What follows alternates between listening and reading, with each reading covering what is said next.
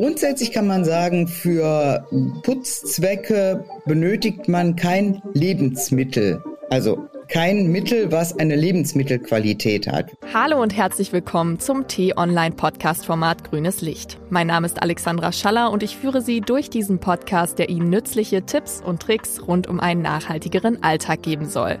Und damit starten wir mit dem Thema dieser Folge Eco-Putzmittel wirklich sinnvoll oder nur Marketingmasche? Mein Gast für diese Folge ist Kerstin Ochs. Sie ist Expertin der Nachhaltigkeitsinitiative Forum Waschen. Kerstin Ochs ist uns heute zugeschaltet. Schön, dass Sie dabei sind. Da freue ich mich auch. Guten Tag, Frau Schaller. Ich bin froh, dass ich mal von dem geballten Wissen des Forum Waschen etwas weitergeben kann.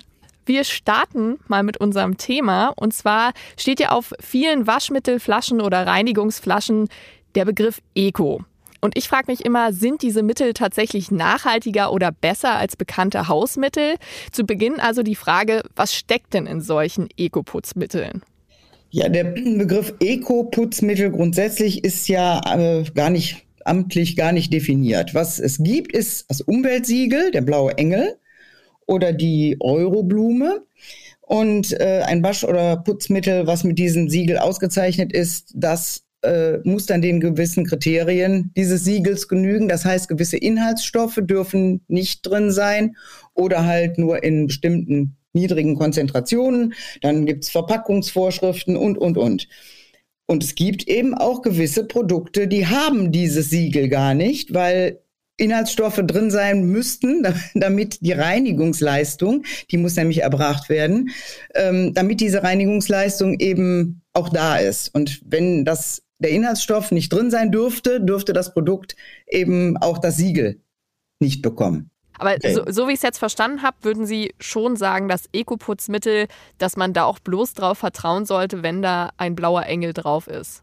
Zumindest die müssen auch einen Leistungsnachweis bringen. Also die können nicht einfach ihren blauen Engel draufdrucken und sagen, ich habe jetzt äh, Chemikalie XY nicht drin, deswegen darf ich einen blauen Engel draufdrucken. Äh, es putzt aber gar nicht. Hm. Könnte ich auch Wasser verkaufen. Ich kann Wasser abfüllen in Flaschen, verkaufe das als Eco. So, dann äh, erfülle ich zwar alle, alle Punkte, dass da irgendwas nicht drin ist, aber es putzt halt auch nicht mehr. Und äh, um den blauen Engel zu kriegen, muss ich auch ein gewisses, nach gewissen Standards eine Leistung ähm, beweisen können. Mhm.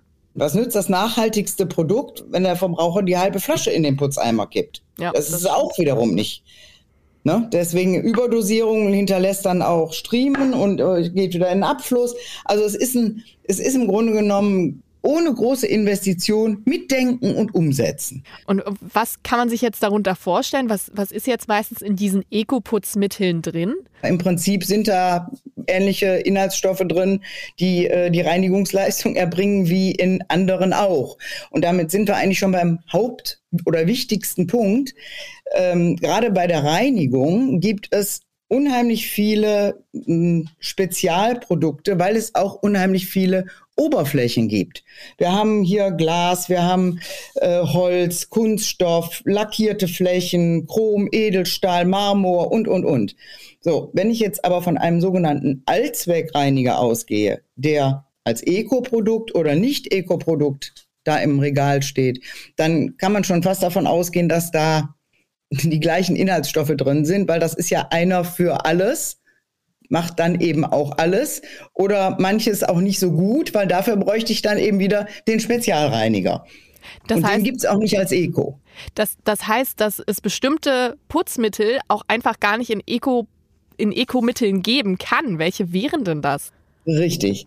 Zum Beispiel Backofenreiniger, äh, Rohrreiniger, wenn ich andersrum sage, was einen blauen Engel hat, Fensterreiniger, Küchenreiniger, Sanitärreiniger, das gibt es mit blauem Engel und demzufolge auch sicherlich als Eco. Aber die anderen Spezialprodukte, die ich eben genannt habe, unter den ausgeschlossenen für so ein Eco-Siegel. Also wenn man solche Produkte, die Sie gerade genannt haben, tatsächlich in einer Eco-Variante sieht, dann sollte man am besten darauf verzichten. Was sind denn Fehler, die viele Verbraucherinnen und Verbraucher beim Reinigen machen, die man eigentlich leicht vermeiden könnte? Dass man den falschen Reiniger für gewisse Oberflächen nimmt. ganz vorne dran einen kalklösenden Reiniger zum Beispiel, wie man ihn im Badezimmer einsetzt. Zum Beispiel für eine Marmorplatte zu nehmen, wäre ein Riesenfehler, weil die ist danach äh, unwiederbringlich ruiniert, die Marmorplatte. Weil Marmor nämlich Kalk ist und der Kalkreiniger kann nicht unterscheiden, was er da macht und er macht dann eben das Marmor kaputt. Oder man nimmt äh, ein Scheuermittel auf einer nicht kratzfesten Oberfläche wie lackiert oder Glas, dann hat man Riefen drin. Also falscher Reiniger für die falsche Oberfläche. Das wären also so die, ja, sag ich mal so schwerwiegende Fehler die man auch leicht ver vermeiden kann und damit natürlich auch seiner ganzen Küche oder seinem Bad auch eine nachhaltige Zukunft gönnt, ähm, weil einfach die Flächen die Geräte auch länger halten. Und es gibt ja auch eine Vielzahl an Putzmythen, mit denen man ja auch mal aufräumen sollte. Beispielsweise nutzen ja viele Verbraucherinnen und Verbraucher verschiedene Hausmittel, zum Beispiel Essig oder Natron, Zitronensäure. Und da wäre, wäre jetzt die Frage, welche dieser Hausmittel sind tatsächlich hilfreich und welche sollte man eher vermeiden? Ja, äh, grundsätzlich kann man sagen, für Putzzwecke benötigt man kein Lebensmittel wie Essig oder Backpulver. Natron haben Sie eben erwähnt. Das ist reines Natron. Das wird auch zum Putzen verkauft. Es hat auch seine Wirkung. Genauso Zitronensäure zum Entkalken. Wenn man jetzt sagt, die spare ich mir, ich habe ja hier meine Essigflasche stehen, damit mache ich meine, meinen Wasserkocher, dann entkalke ich den. Das ist aus, zum Beispiel aus dem Grunde schlecht, weil eine flüssige Säure und ich bin jetzt hier der Nicht-Chemiker und versuche das auch sehr verständlich darzustellen, die flüssige ähm, Essigsäure, wenn dann der Wasserkocher erhitzt wird, dann geht äh, das nicht in die Kalkentfernung, sondern in die Luft und kann also auch die Atemwege schädigen. Und zwar viel mehr geht in die Luft, als wenn man einen echten Entkalker oder eben Zitronensäure, das gibt's ja als Pulver, nähme. Und beim Backpulver, das ist eigentlich ganz schlimm, weil im Backpulver ist ähm, Natriumhydrogencarbonat und gleichzeitig auch noch Natriumdihydrogenphosphat. Das ist eine Säure, die im Backpulver notwendig ist und dann ist noch Mehl oder Stärke drin, um das besser rieselfähig zu machen. So, das jetzt erste, die Säure, die neutralisiert eigentlich die Wirkung des Natrons. Insofern bringt's zum Putzen nichts. Und das Mehl oder die Stärke, die als Trennmittel ja drin sind, ähm, die sind zusätzlicher Ballastschmutz, den man sich eigentlich dann auftragen würde. Und ganz schlimm, Menschen benutzen das auch äh, zum Beispiel zum Reinigen von Fliesen im Bad. Und dann setzt sich dieses Backpulver Stärke, Mehl aus dem Backpulver in die Fliesen fugen und bietet dort einen ganz wunderbaren Nährboden für Bakterien, was man ja gerade nicht haben will. Also das ist total kontraproduktiv. Okay, also es gehen wirklich nur bestimmte Mittel, wie Sie gerade gesagt haben. Essig sollte man definitiv nicht nehmen. Zitronensäure sollte man auf alle Fälle nehmen. Also das ist nochmal wichtig zu wissen, weil ich weiß, dass meine Mutter zum Beispiel auch noch mit Essig reinigt und danach wird sie das definitiv nicht mehr tun. Und eine wichtige Frage würde ich Ihnen gerne jetzt noch stellen. Was bedeutet denn für Sie nachhaltig reinigen? Ja, also ich würde das gerne mal so in drei Teile machen. Allgemein, Küche und Bad als Hauptpunkte äh, im, im, in, in der Wohnung. Also allgemein, das Wichtigste ist, dass man getrennte Textilien nimmt, Reinigungstextilien nimmt für Küche und für Bad, nicht einen Lappen für, für alles. Und dass diese Lappen auch regelmäßig und richtig gewaschen werden. Richtig heißt bei mindestens 60 Grad und mit einem bleicherhaltigen Vollwaschmittel, damit also der, das sind ja wirklich Hardcore-Verschmutzungen, äh, die ich also aus Küche und Bad an meinen Textilien haften habe. Also das ist für mich ganz wichtig. In der Küche ist es wichtig, die äh, Arbeitsflächen frei und sauber zu halten und äh, sich lieber einmal zu viel die Hände zu waschen. Und im Bad ähm, ist auch wichtig, dass man die Flächen, die äh, von den Händen berührt werden, die man so gerne vergisst, Lichtschalter, äh, die Wasserspülung von der Toilette, die Wasserhähne, dass man solche Flächen auch nicht vergisst, äh, die zu reinigen. Und die Klobürste kann man ganz schön mal, während man dann was anderes macht, in den Siphon stellen von der Toilette, wo halt gerade ein bisschen äh, Toilettenreiniger drin ist, dann wird die nämlich auch gereinigt. Das wäre so ein Tipp fürs Bad. Und kann man dadurch auch Geld sparen durch diese Nachhaltigkeit? Ja, wenn man alles regelmäßig macht und so schnell wie möglich. Also es gilt für alle Flecken, beim Waschen, beim Spülen, beim Reinigen. Wenn irgendwo eine Verschmutzung ist, je eher Sie das wegmachen können, desto oder man es wegmachen kann, desto besser. Je länger man es eintrocknen lässt, desto schwieriger wird die Entfernung des Flecks. Und äh, hier hilft auch dieses berühmte Beispiel, wenn der Rotweinfleck auf der Tischdecke ist, dann schüttet man Weißwein drauf. Nachhaltiger und geldsparender ist einfach nur Wasser drauf zu tun, weil es geht nicht darum, der Weißwein macht gar nichts. Das geht um die Flüssigkeit. Ich verdünne also den Rotweinfleck und er ist nicht mehr so schwer auszuwaschen. Also Wasser hilft viel, kaltes Wasser bei einem Blutfleck hilft viel, damit spart man Geld. Und wenn ich das regelmäßig mache, habe ich A, ein gewisses Hygienelevel in meinem Haus, in meiner Wohnung. Und das ist für meine Gesundheit wichtig. Und B, habe ich eine Werterhaltung meiner Gegenstände im Haushalt.